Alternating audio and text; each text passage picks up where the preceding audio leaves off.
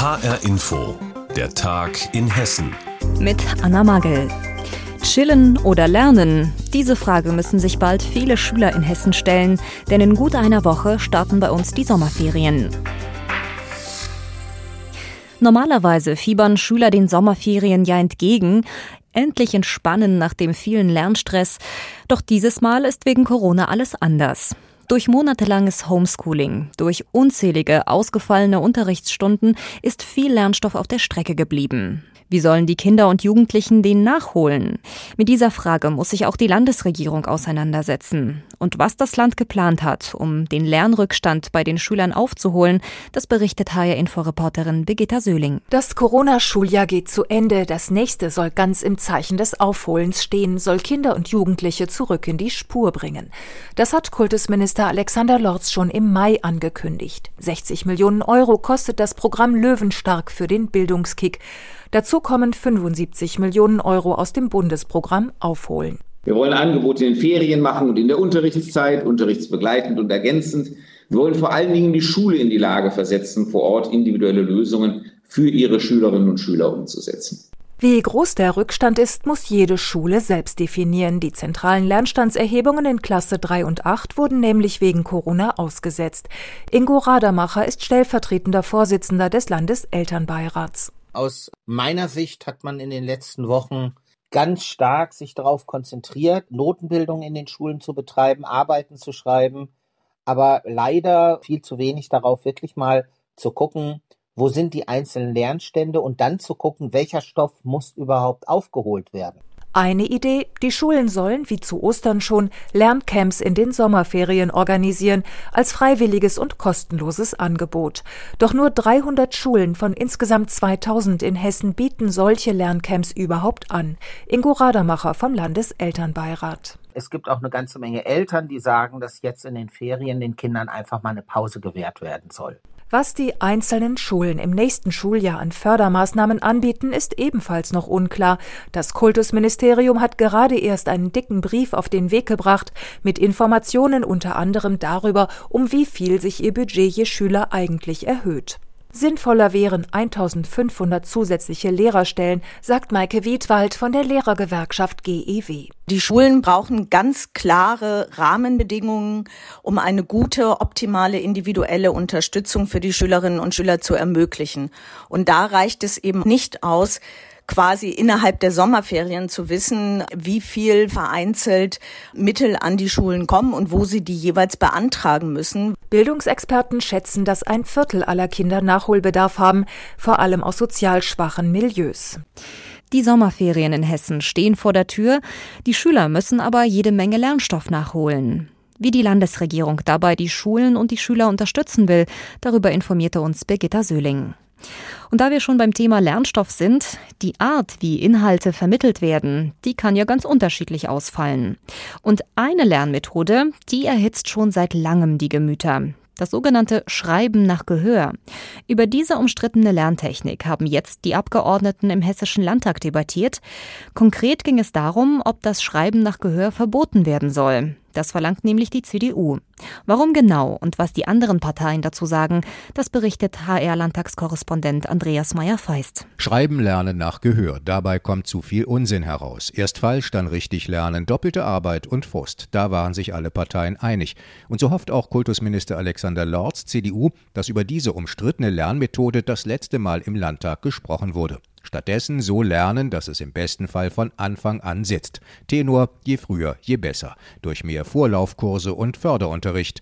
Nicht immer nur alles verbessern, sondern auch ermutigen. Es geht eben gerade nicht um Rotstiftpädagogik. Es geht um eine pädagogisch motivierte Korrektur, die den Schülerinnen und Schülern hilft, Regeln und Konventionen der Rechtschreibung zu erkennen und zu beherrschen. Mit dieser flexibel deutbaren Formulierung öffnete Lorz das Tor für Widerspruch im Landtag und zu launischen Bemerkungen des Koalitionspartners und der grünen Abgeordneten Katrin Anders.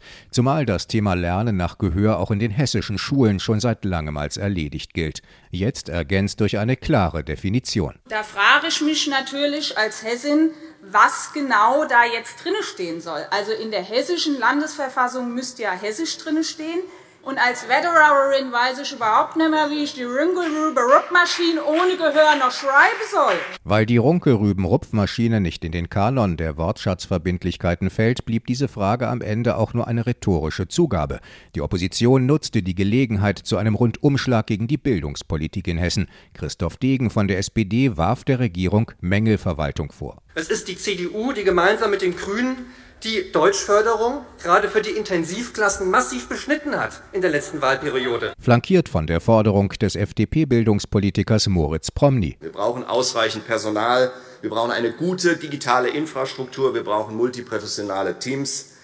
Und was wir nicht brauchen, ist eine CDU-Fraktion, die unseren Lehrern erklärt, wie der Job geht. Weniger Lerndruck, mehr Lehrkräfte. Hier sieht Elisabeth Kula von den Linken den Schlüssel zum Erfolg. Dann kann auch durch kleinere Klassen die Qualität des Unterrichts verbessert werden. Was wir aber nicht brauchen, das ist ein Kultusminister, der permanent die Verantwortung abschiebt, aber nichts an den Lern- und Arbeitsbedingungen verbessert. Die seien schon deutlich verbessert worden, konterte die Regierung. Heiko Scholz von der AfD nutzte die Gelegenheit, um Grundsätzliches zu verhandeln und gegen gendergerechte Sprache zu wettern. Für ihn Teil eines ideologischen Umerziehungsprogramms für alle Lebensgebiete. Der CDU-Politiker Armin Schwarz hatte den Vorstoß mit der aktuellen Stunde gemacht, wohl wissend, dass Bildungspolitik ein streitintensives Thema ist und die deutliche Sprache ein Muss. Und deswegen, mit gutem Deutsch haben die Kinder bessere Bildungschancen und all diejenigen, die eine tolle Karriere und eine tolle Laufbahn machen wollen.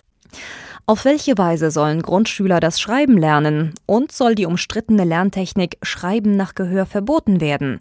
Darüber haben jetzt die Abgeordneten im Landtag debattiert. Andreas Meyer-Feist hat für uns die Debatte verfolgt. Viele Pendler treibt sie regelrecht in den Wahnsinn. Die Salzbachtalbrücke auf der A66 bei Wiesbaden.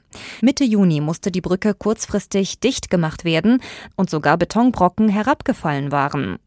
Seitdem sind auch die Straßen und Bahngleise unter der Brücke gesperrt. Für Pendler und Autofahrer ein Graus.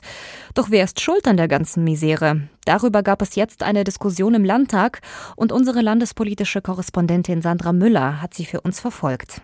Vor dieser Sendung hat sie darüber mit meiner Kollegin Simone von der Forst gesprochen. Sandra, da ist heftige Kritik an Verkehrsminister Al-Wazir laut geworden. Ne? Ja, das stimmt, wobei im Grunde alle Argumente eigentlich schon gehört worden sind. Das Thema war ja auch schon im Verkehrsausschuss diese Woche präsent. Ähm, die Opposition wirft der Landesregierung im Prinzip Verzögerung vor, denn seit 2009 ist klar, dass die Salzbachtalbrücke neu gebaut werden muss. Seitdem ist aber da nicht wirklich viel passiert, beziehungsweise die Brücke steht noch. Ähm, die Südbrücke Brücke ist inzwischen stillgelegt worden. Dann wurde die Nordbrücke deswegen verstärkt, um den Verkehr zu tragen. Dabei sind Schäden entstanden. Dann gab es noch Ärger wegen dem Abrisskonzept. Also also da gab es jede Menge Verzögerung. Und der nächste Punkt der Kritik ist, dass tatsächlich die Kontrollen weniger geworden sind an der Südbrücke. Und deshalb sagt die Opposition, eigentlich war das sehr, sehr glücklich, dass jetzt überhaupt diese Schäden festgestellt worden sind. Und für FDP und AfD ist das Fazit sehr drastisch. Sie sagen, die Salzbachtalbrücke ist eigentlich nur ein Symbol für die falsche Infrastrukturpolitik unter Schwarz-Grün. Wie hat der Verkehrsminister auf diese Kritik reagiert? Also man muss vorab sagen, äh, der große Streitpunkt ist ja quasi, dass die Verantwortung für die Sanierung der hessischen Autobahnbrücken gar nicht mehr beim Land liegt, sondern bei der bundeseigenen Autobahn GmbH und zwar seit Anfang Januar. Ähm, und die, deshalb verweist der Minister auch ganz gerne auf die Zuständigkeit dort. Das passt natürlich der Opposition nicht und die sagen ja, der darf sich da nicht rausreden, weil davor war er ja zuständig und ist eben für die Verzögerungen verantwortlich. Interessanterweise ist gerade bei diesem Punkt ausgerechnet Janine Wissler von den Linken dem Verkehrsminister zur Seite gesprungen und hat gesagt, ja, Al-Wazir trägt Verantwortung, aber das Problem hat früher angefangen, zum Beispiel auch schon unter Verkehrsministern der FDP. Und äh, das sagt natürlich, also die gleiche Kerbe schlägt natürlich Al-Wazir selbst und sagt, seit 2014, seit seinem Amtsantritt, hat er das Personal bei Hessen Mobil unter anderem aufgestockt und das Geld nicht mehr nur in Neubau gesteckt, sondern in die Sanierung. Und deshalb sieht er sich da auch eigentlich auf dem richtigen Weg. Die Brücke hat ja eine zentrale Bedeutung für den Verkehr rund um Wiesbaden. Wie soll das denn da jetzt eigentlich weitergehen? Also der Minister hatte heute einen kleinen konkreteren Zeitplan, als es den bisher gab. Also der Sommer soll dafür genutzt werden, nicht nur die Sprengung vorzubereiten, sondern auch wirklich durchzuführen. Das Ziel ist, möglichst schnell danach die Bahnstrecke unter der Brücke wieder nutzen zu können. Aktuell ist ja nur die Bundesstraße einspurig befahrbar. Das soll dann auch wieder anders werden. Die soll auch wieder voll nutzbar sein. Das Problem ist, dass momentan eben noch die Sicherungsarbeiten laufen. Da geht man ja auch bis zu 50 Meter darf man ja nicht ran. Also alles ein bisschen schwierig. Also der grobe Zeitplan Ende des Sommers könnte zumindest die Sprengung erledigt sein. Dann kann der Neubau starten. Aber wir wissen, auch dann wird es nicht vor nächsten Herbst eine neue Brücke geben, auf der dann der Verkehr wieder fließen kann. Die Salzbachtalbrücke auf der A66 bei Wiesbaden war wieder Thema im Hessischen Landtag. Infos dazu hatte Sandra Müller. Viele Menschen bei uns würden gerne wählen gehen, dürfen aber nicht. In Hessen zum Beispiel sind das rund 100.000 Jugendliche im Alter von 16 und 17 Jahren. Sie dürfen ihr Kreuzchen nicht setzen, weil sie noch nicht volljährig sind.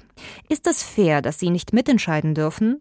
Zwei Jugendliche aus Kassel und Marburg sagen da ganz klar, nein, das sei ungerecht. Und sie wollen das mit zwei Klagen ändern. Mehr dazu von HR-Info-Reporter Arne Bartram. Tom Kewald ist sauer. Der 17-Jährige engagiert sich bei der FDP-Jugendorganisation Junge Liberale in Marburg. Er will etwas bewegen, doch bei der Kommunalwahl im März durfte er nicht mitmachen. Denn in Hessen gilt, wählen erst ab 18. Es ist einfach super ärgerlich und enttäuschend, wenn ich einfach meine Zukunft nicht mitbestimmen darf, weil mich viele Themen einfach besonders betreffen sei es jetzt der Klimawandel oder demografischer Wandel oder andere Themen. Dasselbe Problem hat Jonathan Faust. Der 17-Jährige engagiert sich bei den Klimaschützern von Fridays for Future in Kassel, ist Schulsprecher und sitzt im Kasseler Klimaschutzrat. Er kann nicht verstehen, warum manche unter 18-Jährigen pauschal absprechen, reif genug zum Wählen zu sein. Wir Kinder und Jugendlichen sind die Einzigen, die sich rechtfertigen müssen, wenn es darum geht, ob wir wählen dürfen oder nicht, wie reif wir schon sind. Und in keiner anderen Alters- oder demografischen Gruppe wird danach gefragt, welche Qualifikation man mitbringt. In elf Bundesländern dürfen 16- und 17-Jährige schon auf kommunaler Ebene mitwählen, in drei davon sogar den Landtag mitbestimmen. Das sollte auch in Hessen so sein, finden Tom und Jonathan und ziehen deshalb vor Gericht.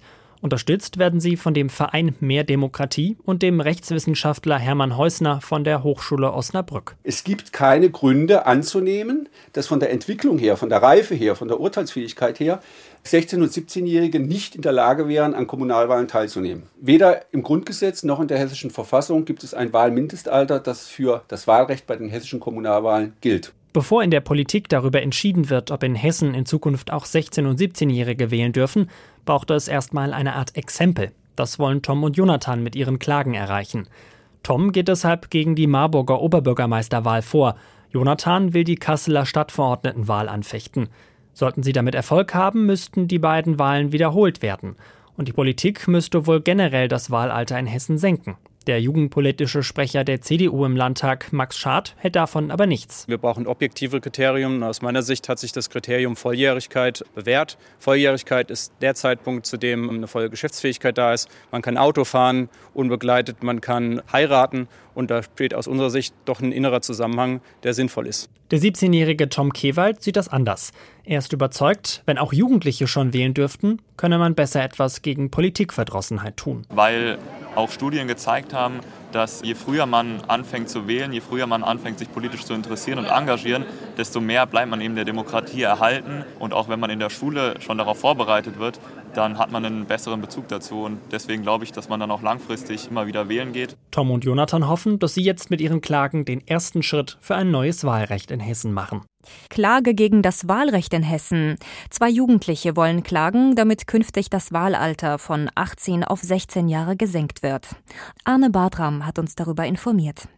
Und das war der Tag in Hessen mit Anna Magel. Die Sendung gibt es auch als Podcast auf hrinforadio.de.